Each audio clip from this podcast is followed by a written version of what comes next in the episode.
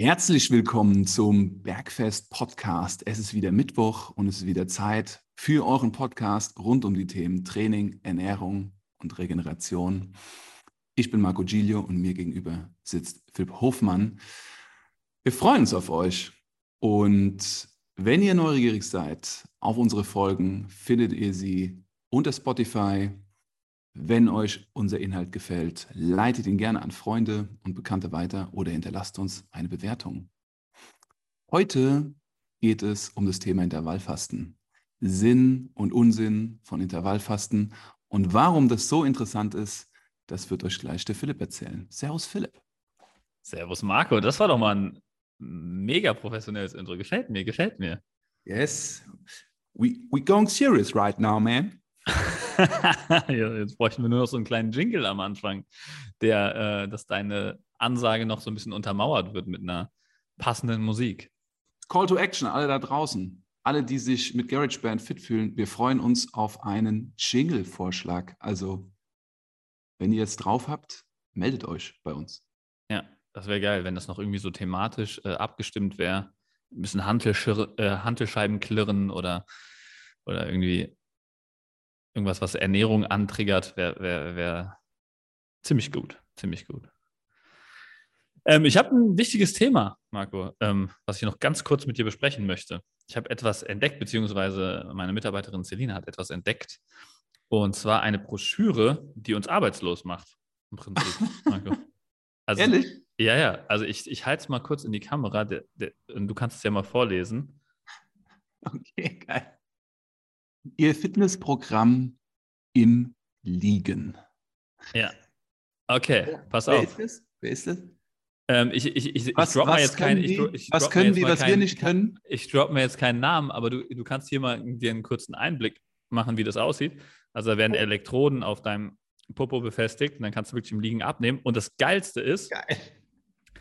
ähm, hier Also es Siehst du, siehst, du das, siehst, du, siehst du bei Highlights, lies mal den Ja. untersten Punkt von Highlights. Das finde ich Bitte, überragend. bitte, bring's, bitte bring's ein bisschen näher an die Kamera. Ihr müsst euch vorstellen, noch ein bisschen näher. Noch ein bisschen näher. Ich bin kurzsichtig oder weitsichtig? Oh, ich kann das Dunkle nicht erkennen, aber ich, ich sehe 16 Prozent, 19 Prozent, mehr Muskeln, mehr Kalorien, Der letzte Punkt, der letzte ohne Punkt. Jojo-Effekt und gleichbedeutend mit 2000 Sit-Ups oder 15.000 Kniebeugen. 20.000 Sit-Ups und Ah, 15.000 Kniebeugen. 20.000, 15.000 Kniebeugen. Also Nur im Liegen. 30, 30 Minuten von diesem Konzept im Liegen sind, haben die gleiche Wirkung wie 20.000 Sit-Ups oder 15.000 Kniebeugen. Okay. Ich würde gerne mal, ich würd gern mal wissen, wer rausgefunden hat, wer das rausgefunden hat. Also wer die 15.000 Kniebeugen gemacht hat, um das rauszufinden. Hast du in deinem. Leben, hast du in deinem Leben schon 15.000 Kniebeugen gemacht? Ja, bestimmt. Glaubst du? Boah, das ist eine gute Frage. Also wenn ich, 10 mal zehnmal 10? zähl, wenn ich zehnmal zähl trainiere und trainiere das acht Wochen lang, dann habe ich 1600 gemacht. Aber ob ich 15.000 gemacht habe, das ist eine gute Frage. Ich würde es jetzt mal. Okay. Die Antwort gebe ich nächste Folge. Aber. Das ist spannend. In deinem ganzen Hab Leben. Ich schon mehr. Ich habe mehr als 10.000 Kniebeugen gemacht. 100 Pro. 100 Pro. Marco, wie ist das für dich jetzt rauszufinden, dass du in 30 Minuten deine ganze Vergangenheit in Frage stellen könntest? Ich will wieder zurück auf Anfang. Ja, das ist Wahnsinn, aber so Marketing funktioniert wunderbar. Aber äh, ich meine, alleine sich das mal zu überlegen, was bedeutet 15.000 Kniebeugen, was bedeutet 20.000 Sit-Ups, Mhm. ist krass, dass es trotzdem funktioniert. Ja, es funktioniert, weil wir, ja. wir, wir, wir suchen alle die Lösung, die Pille, das Wundermittel. Und Freunde da draußen, Philipp und ich können euch sagen, diese Pille, die gibt es nicht. Ja, das, das würde ich jetzt nicht zu früh auflösen, weil die, die leitende Fragestellung, die uns heute ähm, bewegt bezüglich Intervallfasten, ist ja auch so ein bisschen als die Pille zum Abnehmen ähm, verschrien, ähm, kam eine Hörerfrage rein tatsächlich, die ich, die ich ähm, super fand, weil ähm, ich diese Frage tatsächlich ähm, eigentlich schon sehr häufig gestellt bekommen habe. Und ich glaube, die generell viel rumgeistert, diese Frage. Und ähm, ich gucke mal, ob ich es gerade einfach vorlesen kann. Ähm, Ich bin so gespannt. Ja, genau. Was, ja. ich aktuell, was, ich aktuell, mache, weil ich gerade wenig zum Training komme und meine Ernährung nicht mehr so im Blick habe, Intervallfasten. Ich dachte, ich probiere jetzt mal die 16-8-Methode. Beim Intervallfasten würde mich mal interessieren, wie sich das eigentlich auf den Körper auswirkt. Ist es schlauer, morgens zu frühstücken und dafür das Abendessen wegzulassen oder lieber erst Mittagessen und dafür satt ins Bett gehen? Hm. Es gibt auch viele Theorien, wie wenn man morgens nicht frühstückt, hat man den ganzen Tag über Fressattacken. Und mhm. ich habe ein paar Artikel gelesen, in denen drin steht, dass durch das Intervallfasten der Jojo-Effekt ausbleibt. Mhm. Also sind schon interessante Fragen, points, die man heute points. mal ähm, im Detail beleuchten könnte. Eine gute Herausforderung. Ich freue mich auf sowas. Ja. Boah, da ist viel drin, daraus können wir viel ja. machen. Ja. Vielen Dank für diese Hörerfrage. Vielen Dank. Und auch die Motivation an euch alle da draußen. Stellt uns Fragen, wir freuen uns drauf. Vielen Dank dafür, auf jeden Fall schon mal. Hm. Okay. Ähm, glaub, ich glaube, wir müssen das Thema, für die, die es nicht wissen, erstmal so umreißen. Was ist überhaupt Intervallfasten oder intermittierendes Fasten? Welche Methoden gibt es? Ich würde sagen, mach mal kurz eine Definition. Du hast im Vorgespräch schon, schon ähm, eigentlich ganz treffend auf den Punkt gebracht. Was ist Intervallfasten, Marco? Ein Wechsel aus Phasen, in denen wir essen und Phasen, in denen wir nicht essen. Also Fasten. Und es gibt viele verschiedene Möglichkeiten. Dann, dann wäre aber normales, eine normale Ernährung wäre ja eigentlich auch sozusagen, ist ja auch ein Intervallfasten, wenn du es so willst. Ne? Wir machen eigentlich im Prinzip halbe Stunde Essen, dann machen wir vier Stunden, fünf Stunden Fasten und dann machen wir ähm, wieder halbe Stunde Essen und dann wieder ähm, fünf Stunden Fasten. Ne?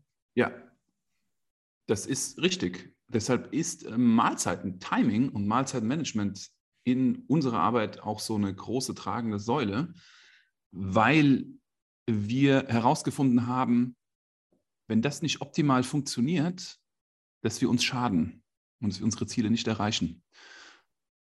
Und das Intervallfasten stellt es eigentlich exemplarisch dar, was möglich ist und was nicht möglich ist. Hm, die Warrior.de zum Beispiel, die Warrior, der Krieger, das waren wir früher ein Mammut. Wir sind gerannt, haben es erlegt. Dann haben wir so lange gegessen und das Mammut zerteilt, bis nichts mehr da war. Und dann waren wir wieder unterwegs. Die Warrior.de zum Beispiel isst einmal am Tag Essen, so viel wie geht und ein kleiner Snack. Und das war es in 24 Stunden. Das wäre eine Methode. Was haben wir noch für Methoden?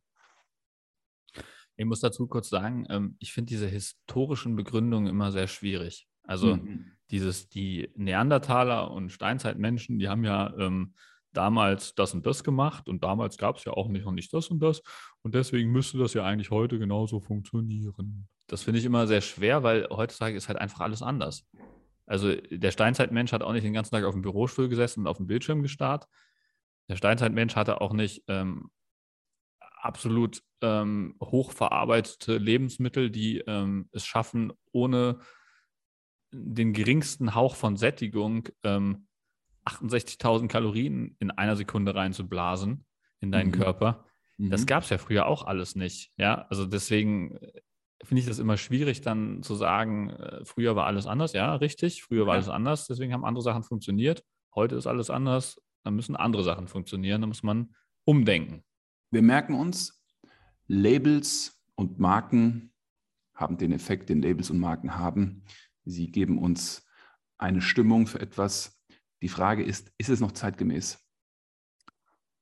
Ja. Und ich meine, ähm, ich bin ein Fan von Überprüfen. Ja, also Dinge mhm. überprüfen. Ja. Weil Intervallfasten, ähm, wir können die Definition gerade noch fertig machen. Also es, es gibt noch 16.8, 18.6, äh, 5.2, 12.12. Also es gibt viele Versionen des Intervallfastens. Was bedeutet das, 16.8? 16,8 würde 16 Stunden Fasten, 8 Stunden Essen heißen. 18,6 dementsprechend 18 Stunden Fasten, 6 Stunden Essen. Ne? Also im Prinzip. Innerhalb eines Tages. Genau. Und mhm. 5,2 wäre zum Beispiel 5 Tage Essen, 2 Tage Fasten. Ähm, mhm. Das, was ich mir jetzt, äh, hatte mir da so eine, so eine Doku, so eine Kurzdoku zu angeschaut, ähm, die mir auch von der Hörerin ähm, geschickt wurde.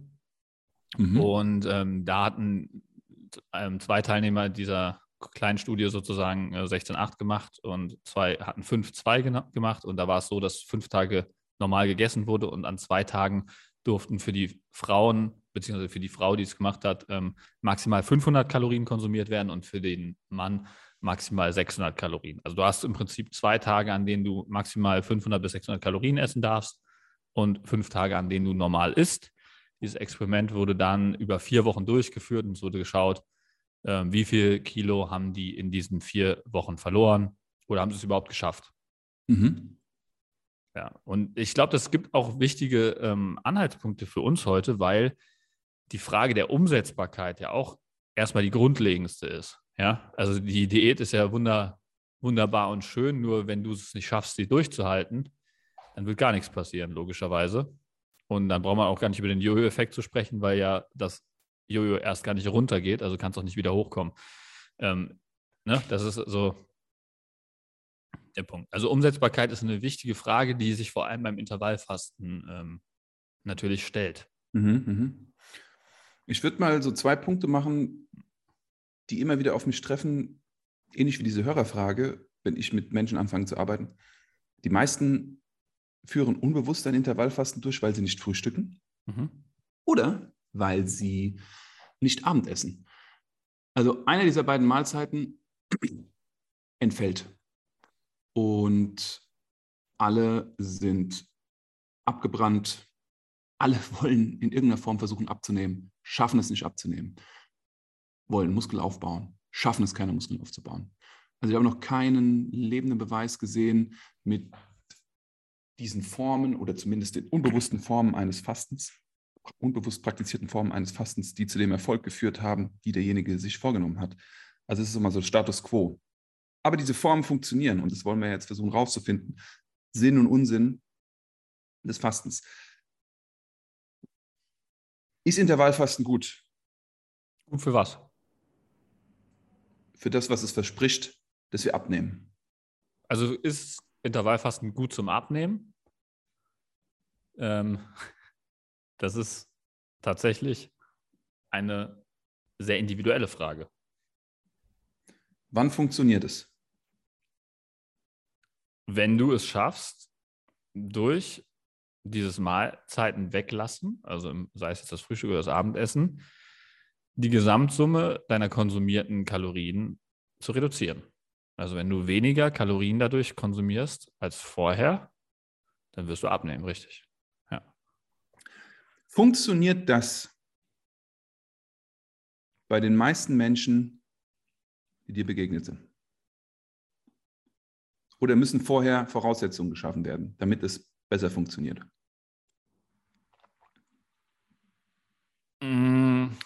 Das funktioniert also durchgängig nie. Also mhm. ich, ich habe jetzt nie jemanden gesehen, der, ähm, der gefrühstückt hat, als er, also bevor er mit mir zusammengearbeitet hat. Dann habe ich ihm gesagt, ähm, jetzt lassen wir das ähm, Frühstück weg oder Abendessen weg. Und ähm, der hat das dann einfach seitdem gemacht und äh, dadurch abgenommen. Ist jetzt natürlich auch keine Empfehlung, die ich gebe. Mhm.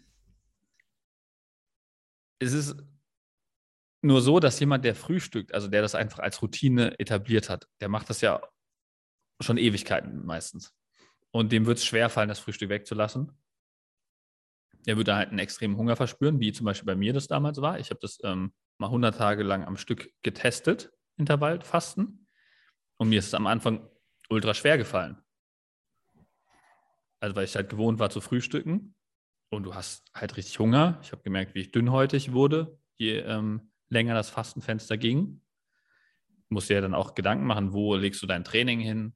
Ne? Mhm. Ähm, oder auch, ähm, was ist das ideale Essensfenster, was ist das ideale Fastenfenster für dich? dass du möglichst auch deine ganzen Social Events abdeckst, ja, dass du irgendwie, ähm, wenn du mit deiner Frau zusammen essen möchtest, vielleicht irgendwie, dass du die Mahlzeiten dann im Essensfenster drin hast. Wird dann aber schon schwierig, weil das meistens am Wochenende abläuft, äh, anders abläuft als unter der Woche. Ja, also das sind so die Punkte. Also, aber um auf deine Frage ursprünglich, auf deine ursprüngliche Frage zurückzukommen, ich habe noch nie jemanden gesehen, der alleine mit Intervallfasten ähm, das Abnehmen-Thema gelöst hat. Und ich habe auch noch niemanden gesehen, der Frühstücker ist, der nachhaltig für immer auf Intervallfasten umgestiegen ist und dadurch sein Wunschgewicht erreicht und gehalten hat. Das geht mir genauso. Die Mehrheit hat nicht signifikant nachhaltig an Körperfett verloren und Muskulatur gewonnen. Die haben viel mehr mit den negativen Folgereaktionen zu kämpfen gehabt und das war Heißhunger, Müdigkeit, wenig Antrieb fürs Training, schlechter Schlaf. Also, das, was ich sagen muss aus der Eigenerfahrung auch, ne? Ähm, dieses Müdigkeitstief ist gravierend, wenn du, ähm, also bei mir war es so, wenn ich mittags Kohlenhydrate gegessen habe. Also wenn ich die erste Mahlzeit, ich, ich habe damals das Fastenfenster bis 12 Uhr mittags gehabt und dann 12 Uhr bis 20 Uhr gegessen. Das heißt, ich habe um 12 Uhr meine erste Mahlzeit gegessen. Wenn ich diese erste Mahlzeit um 12 Uhr Kohlenhydrate haltig gegessen habe, war das Mittagstief danach so tief, wie ich es noch nie vorher erlebt hatte. Das war richtig faszinierend. Also bist du richtig sensitiv auf Kohlenhydrate dann. Also Wahnsinn.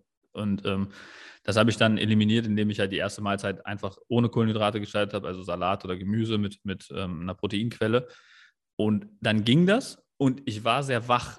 Ging, also allein durch den Cortisolausstoß wahrscheinlich, aber dieses Fastenfenster, das macht einen schon sehr, also du bist überhaupt nicht belastet mit, mit, mit Frühstück oder so in keinster Weise. Das heißt, der Vormittag ist auf jeden Fall ähm, produktiv, wenn du nicht ähm, durch so einen Hungerast gestört bist. Ne?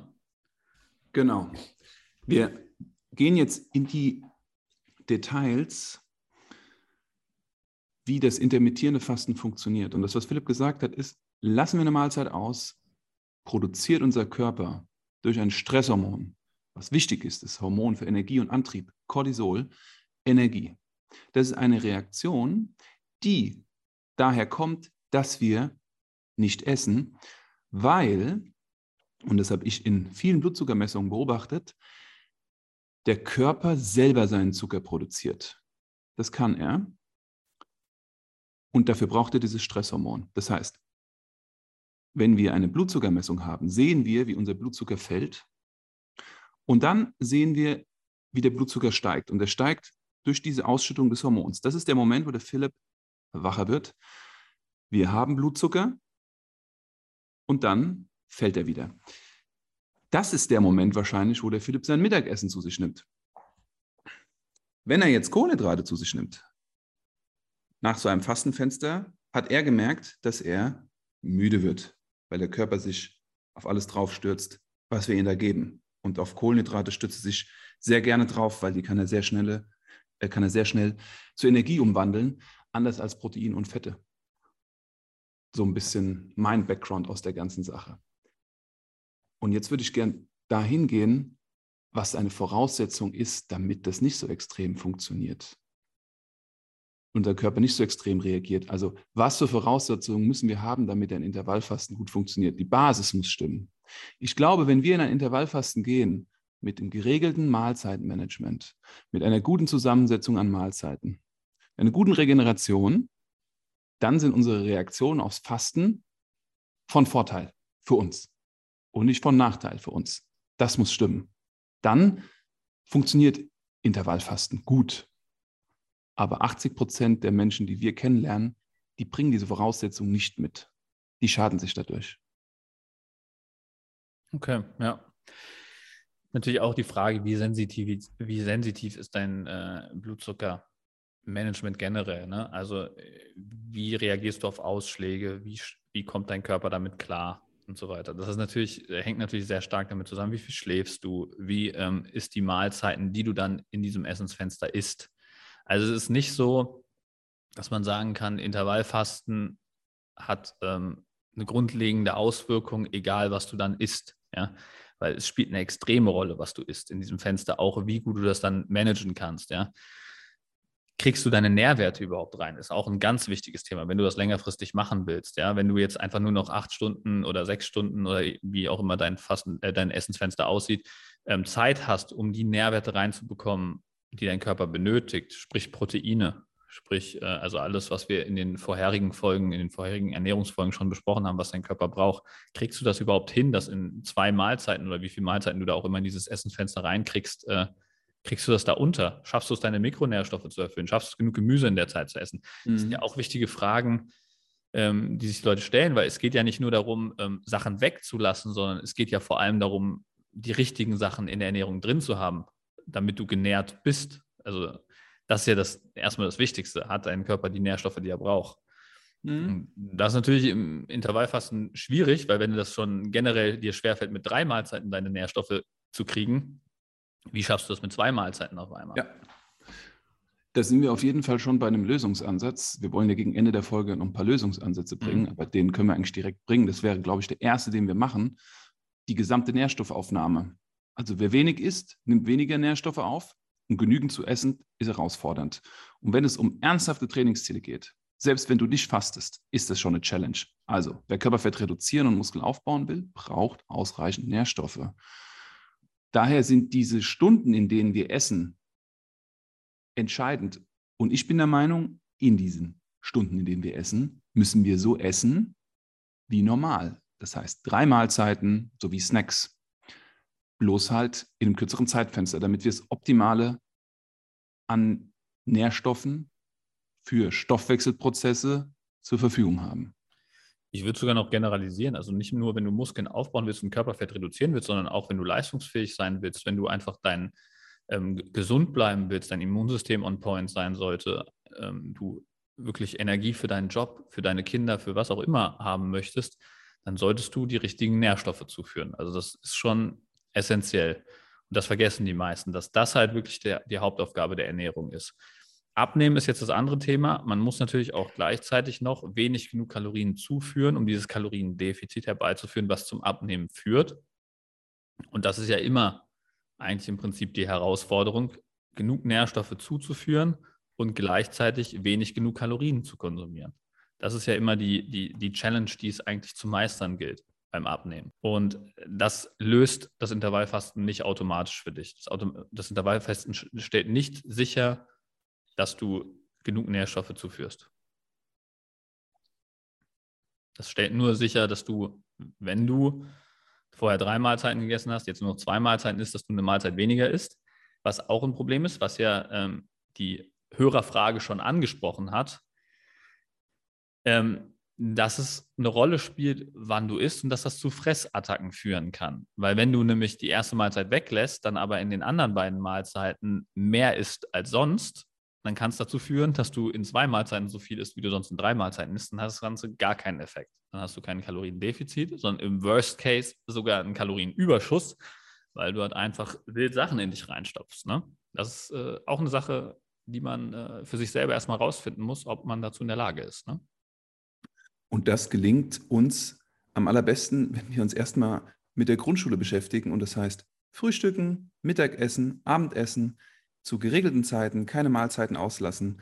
Und wenn wir dieses schaffen, dann können wir uns mit einem fortgeschrittenen Programm wie einem Intervallfasten beschäftigen. Denn das Intervallfasten ist die Uni der Diätsysteme. Und wir müssen erstmal in die Grundschule. Wir müssen erstmal lesen, rechnen, schreiben lernen um dann sowas anwenden zu können. Weil wir müssen mit diesen Stressoren umgehen können, wie der Philipp sagt. Wir müssen mit Heißhunger umgehen können, müssen es ausbalancieren können. Ja. Jetzt wird aber der eine oder andere sagen, Marco, mach hier doch nicht so eine Raketenwissenschaft draus. Intervallfasten ist doch ganz einfach. Das ist einfach, ähm, ich esse 16 Stunden nichts und dann esse ich 8 Stunden. So schwer kann es ja nicht sein. Mhm. Mach da doch nicht so eine Raketenwissenschaft draus. Und für mhm. die Leute würde ich sagen, geben wir am, am Ende auch noch Praxistipps, wie man das testen kann für sich, ob das funktioniert. Ähm, heben wir uns auch für den, fürs Ende auf mit den Praxistipps. Mhm. Ähm, was ich gerne noch angehen würde, ist die andere Frage ähm, bezüglich des Zeitfensters. Was ist das sinnvolle Zeitfenster, wenn du denn Intervallfasten machen willst? Was würdest du eher empfehlen, Marco? Würdest du sagen, Frühstück weglassen oder würdest du sagen, Abendessen weglassen? Grundsätzlich ist die erste Mahlzeit, die ich in meiner Arbeit ändere, das Frühstück. Weil ich die Erfahrung gemacht habe, dass das Frühstück einen massiven Impact auf den Rest des Tages hat. Wir müssen uns überlegen, wenn wir um acht, neun oder zehn zu Abend essen, sind wir in der Regel zehn Stunden später wieder nüchtern. Wenn wir dann noch das Frühstück ausfallen lassen, dann erst Mittagessen, wartet unser Körper sechs bis sieben Stunden lang auf Ernährung. Die Reaktion, die der Körper darauf hat, ist nicht von Vorteil. Heißhunger, Müdigkeit, wenig Antrieb, Konzentrationsschwierigkeiten, schlechter Schlaf. Wenn ich eine Mahlzeit auslassen würde, um Gewicht zu reduzieren, Gewicht, nicht Körperfett, sondern Gewicht, das heißt, Körperfett geht runter und Muskulatur geht runter, wenn ich Gewicht reduzieren will, dann. Aber ich will ja Muskulatur halten und ähm, Körperfett reduzieren. Also ich will sozusagen, das, ich will das Gewicht reduzieren, will die Muskulatur erhalten und will, dass von dem Gewicht, was ich verliere, natürlich nur Körperfett runtergeht. Es kommt halt darauf an, wie wir das bewerkstelligen mit Training und Regeneration. Aber die Frage war, welche Mahlzeit ausfallen lassen? Damit ich weniger Gewicht auf der Waage habe. Das ist sozusagen. Ja. Dann wäre es eher das Abendessen, auf keinen Fall das Frühstück. Wobei ich ganz klar sagen muss, ich präferiere lieber ein Kilokalorien-Defizit über den ganzen Tag zu verteilen, das heißt auf vier bis sechs Mahlzeiten. Das hat den Menschen viel mehr gebracht, als dann lange Zeit nicht zu essen. Vom Energiehaushalt, von der Stressreaktion, von der Schlafqualität. Das ist so meine Erfahrung mhm. durch die Blutzuckermessung und durch äh, Interviewbögen. Mhm. Ja. Wie machst du es? Gut, also ich habe dieses Intervallfasten-Thema ähm, häufig mit Leuten, die nicht Kalorien tracken wollen, denen das zu aufwendig ist mit dem Kalorien-Tracken.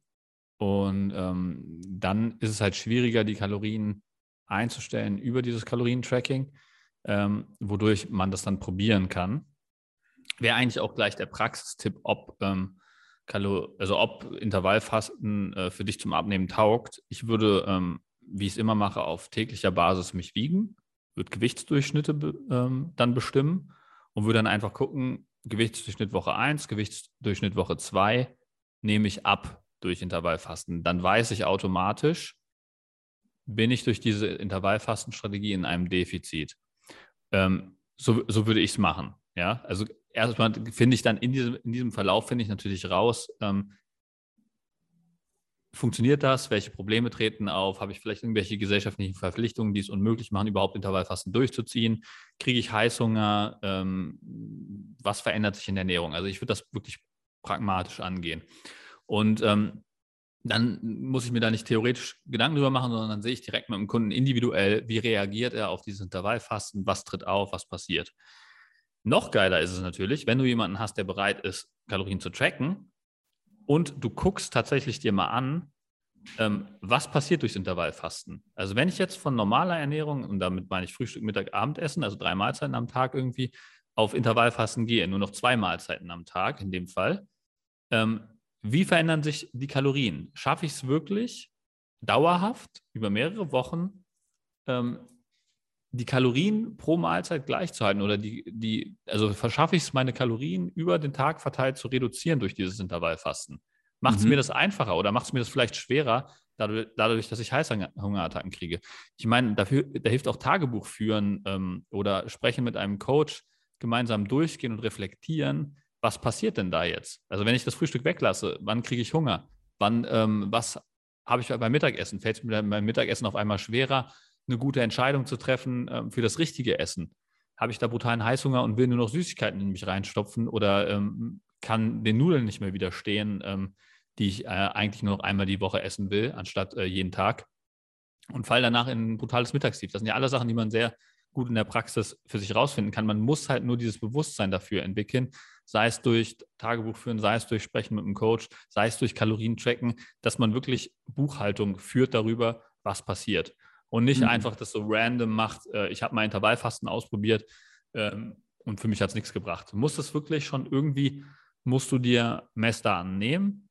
Einfachster Weg, wie gesagt, wenn du wenig Aufwand betreiben willst, Gewichtsdurchschnitte bilden, gucken, funktioniert das aktuell, was ich mache. Und ähm, ich würde generell immer irgendwie eine Art von Reflexion noch mit einbauen, um zu gucken, was passiert da mit meinem Körper, wie fühlt sich das an, was verändert sich durch das Intervallfasten.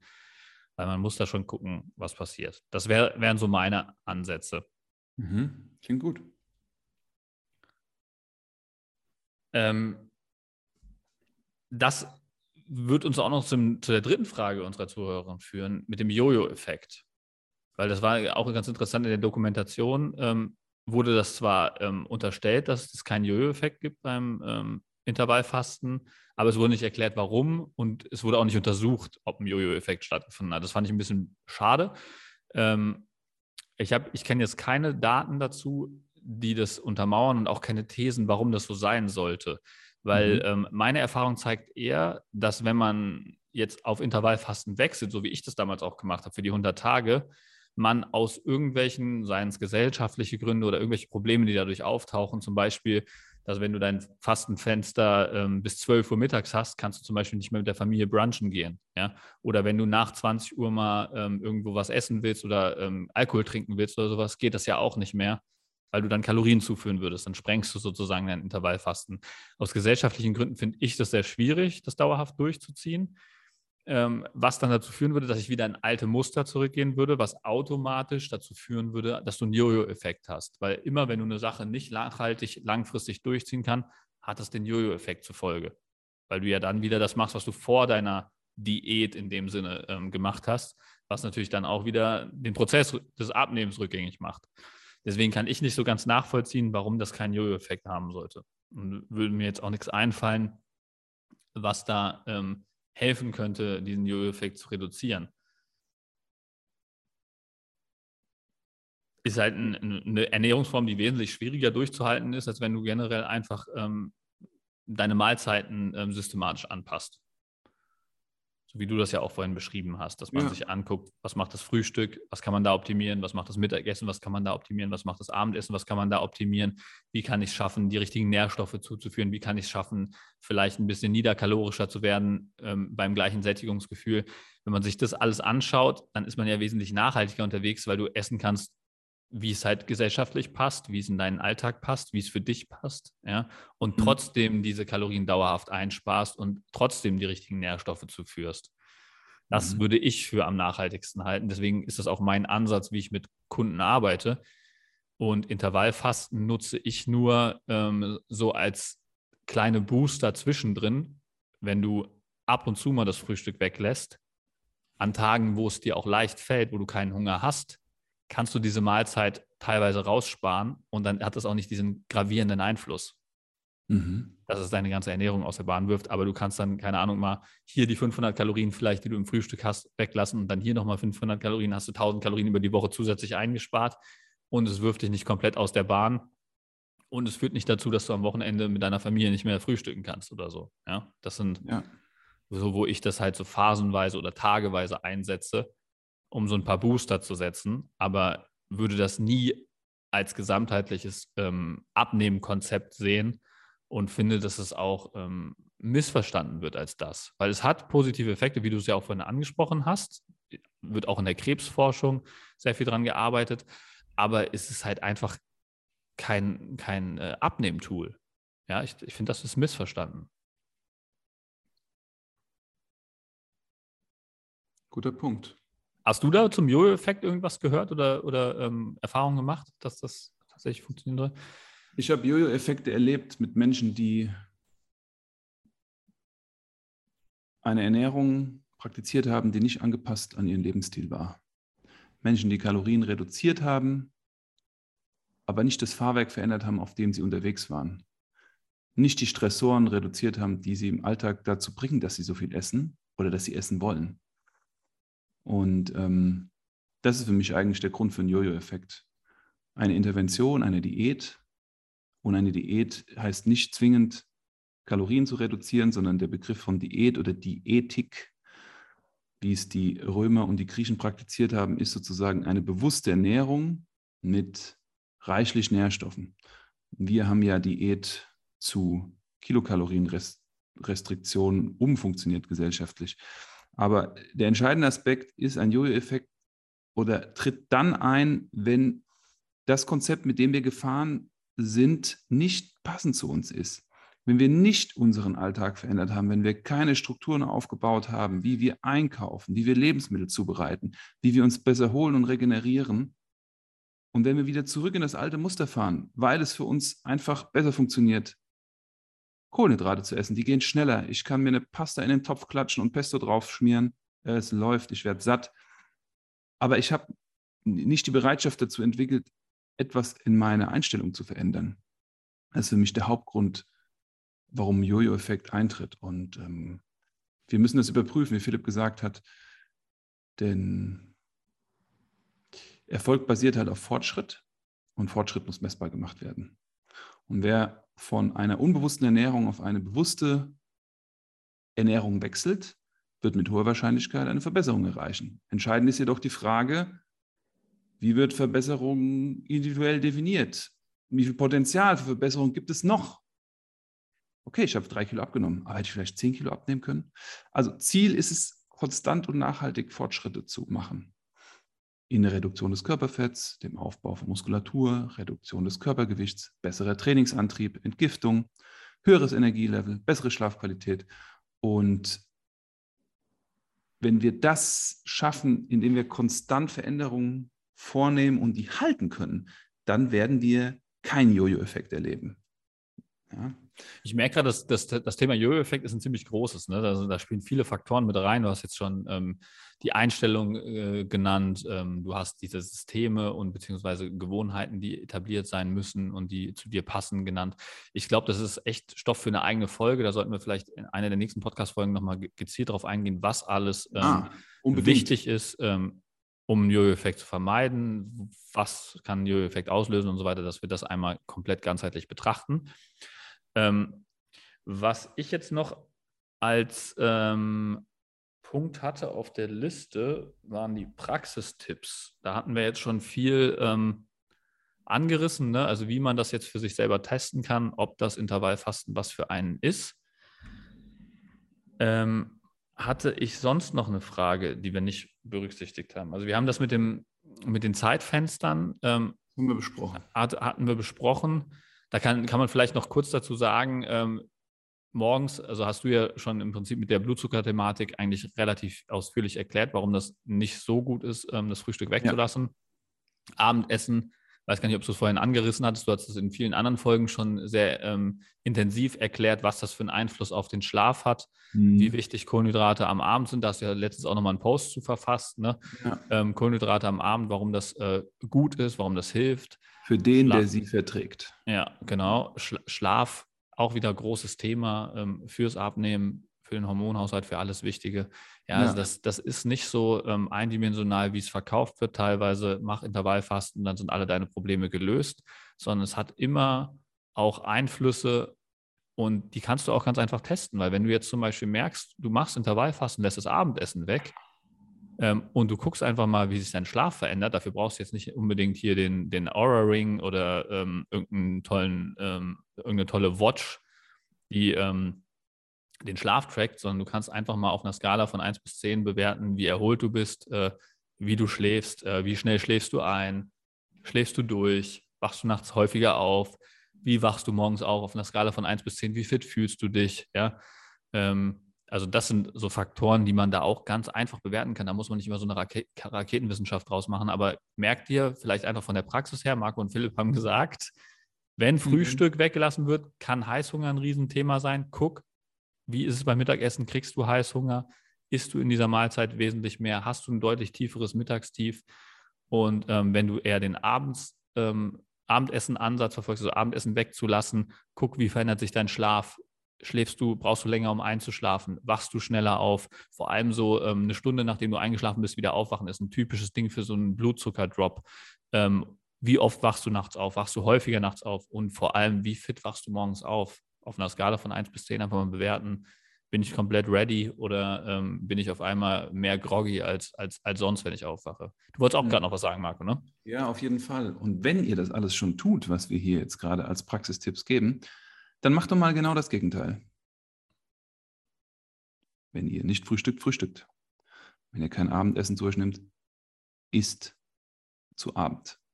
Und schaut eu euch an, wie ihr euch fühlt in diesen Faktoren. Denn unser Körper ist ja eine Adaptionsmaschine. Wir können ja in sehr wideren Umständen funktionieren und sind der Meinung, uns geht es bestens. Und da kann ich euch sagen, dass, und Philipp auch, dass viele Menschen sich mit einer 8, 9 oder 10 raten auf einer Skala 1 bis 10 und dann verändern sie Dinge und dann fragt man sie drei Monate später, so, du hast dich am Anfang mit einer 8, 9 und 10 geratet. Wie ratest du dich denn jetzt? Und was ist die 8, 9, 10, die du damals hattest, denn eigentlich gewesen? Und dann sagen sie, es ist eine 4 oder eine 3 gewesen. Wir müssen die Veränderung erst erfahren. Wir müssen sie vielleicht auch objektiv sichtbar machen, deshalb Dokumentation, um überhaupt zu beurteilen, ob es gut funktioniert. Und dementsprechend wäre ein Aufruf von mir, wenn ihr eine Mahlzeit weglasst, macht es mal eine Woche mit dieser Mahlzeit und guckt, wie es euch geht. Ja, sonst könnt ihr gar nicht schauen, wie es ist, wenn ihr sie dann wieder weglasst. Ja, wenn ihr sie sowieso schon weglasst. Auch noch ein ganz wichtiger Praxistipp, den du gerade angesprochen hast, das mal über einen längeren Zeitraum zu machen. Also ich habe mir bewusst damals 100 Tage gemacht, ist vielleicht jetzt nicht notwendig, 100 Tage wirklich was auszuprobieren, aber zumindest mal ein paar Wochen, damit du halt auch gucken kannst, was hat es für einen Einfluss auf dein Körpergewicht, Wochendurchschnitte sich anschauen, nicht, Tagesdurch, äh, nicht Tageswerte. Habe ich, glaube ich, in der Kalorien-Tracking-Folge ausführlich erklärt, warum das so wichtig ist. Ähm, dass man halt wirklich nicht diese Volatilität des Alltags drin hat. Ja? Also dass man nicht ähm, einfach Tagesschwankungen äh, hat. Es gibt ja mal gute Tage, mal schlechte Tage, dass, dass man das mhm. dann nicht verwechselt mit den, mit den Auswirkungen von Intervallfasten, sondern sich das wirklich mal über einen längeren Zeitraum anguckt, mal mindestens drei, vier Wochen das ausprobiert und dann bewertet, Wochendurchschnitte sich anschaut und wirklich guckt, ist das nur tagesabhängig oder ist das wirklich eine Tendenz, die sich daraus ergibt? Mein Schlaf wird generell schlechter oder ähm, mein Heißhunger ist generell größer mittags. Ne? Also wirklich mhm. sich diese Faktoren auf einen längeren Zeitraum basiert anschaut. Gute, gute Abschlusstipps auf jeden Fall. Ja. Geil, Marco. Runde Folge, würde ich sagen. Runde Folge. Sehr. Ich freue mich schon auf die nächste. Ich glaube, wir werden auf äh, das Thema Jojo-Effekte eingehen und wie man oder wie wir nachhaltig Veränderungen sichern können. Sehr spannendes Thema, ja. Das ist eigentlich das Wichtigste, weil abnehmen kann jeder, Gewicht halten. Das ist die Königsdisziplin. Great. Okay, Marco. Dann wünsche ich dir eine überragende Woche und wir sehen uns nächsten Mittwoch wieder, wenn es heißt, den Jojo-Effekt genau zu analysieren und zu beschreiben und Praxistipps dazu zu geben. So machen wir das. Und wenn euch da draußen das gefallen hat und ihr mehr über uns wissen wollt, schaut gerne auf unseren Webpages, Social Media, da findet ihr uns und bewertet uns, leitet uns gerne weiter. Ähm, wir freuen uns auf euer Feedback. Und vor allem auch so tolle Hörerfragen, wie wir heute bekommen haben. Ja. Weil ihr habt ja gesehen, das waren wirklich drei leitende Fragestellungen, die uns hier durch die ganze Podcast-Folge geführt haben. Ähm, und wir können das auch auf Wunsch hin anonym machen. Wie ihr gemerkt habt, ich habe die Hörerin heute in keinster Weise erwähnt. Ähm, namentlich habe ich sie jetzt gar nicht gefragt, ob sie da gerne erwähnt werden möchte oder nicht. Liebe Grüße äh, an die Dame. Sie weiß ja, wer gemeint ist. Und ähm, da haben wir auf jeden Fall ein super geiles Thema, was euch weiterhilft. Und das ist auch unser Wunsch, euch da weiterzuhelfen. Deswegen gerne so detaillierte Fragen an uns stellen. Dann können wir da im Detail drauf eingehen und können uns da wirklich mal die Zeit nehmen, das hier auch im Detail mal komplett runterzubrechen. Yes. Wenn da noch Rückfragen zu auftauchen, auch gerne melden. Dann machen wir nochmal eine Follow-up-Folge, wo wir nochmal auf die offenen Fragen eingehen. Vielen Dank für eure Zeit, Philipp. War wieder schön. Wir sehen uns nächste Woche, würde ich sagen. Schöne Woche. Yes. Bis dahin. Mach's gut. Ciao, ciao. Oh.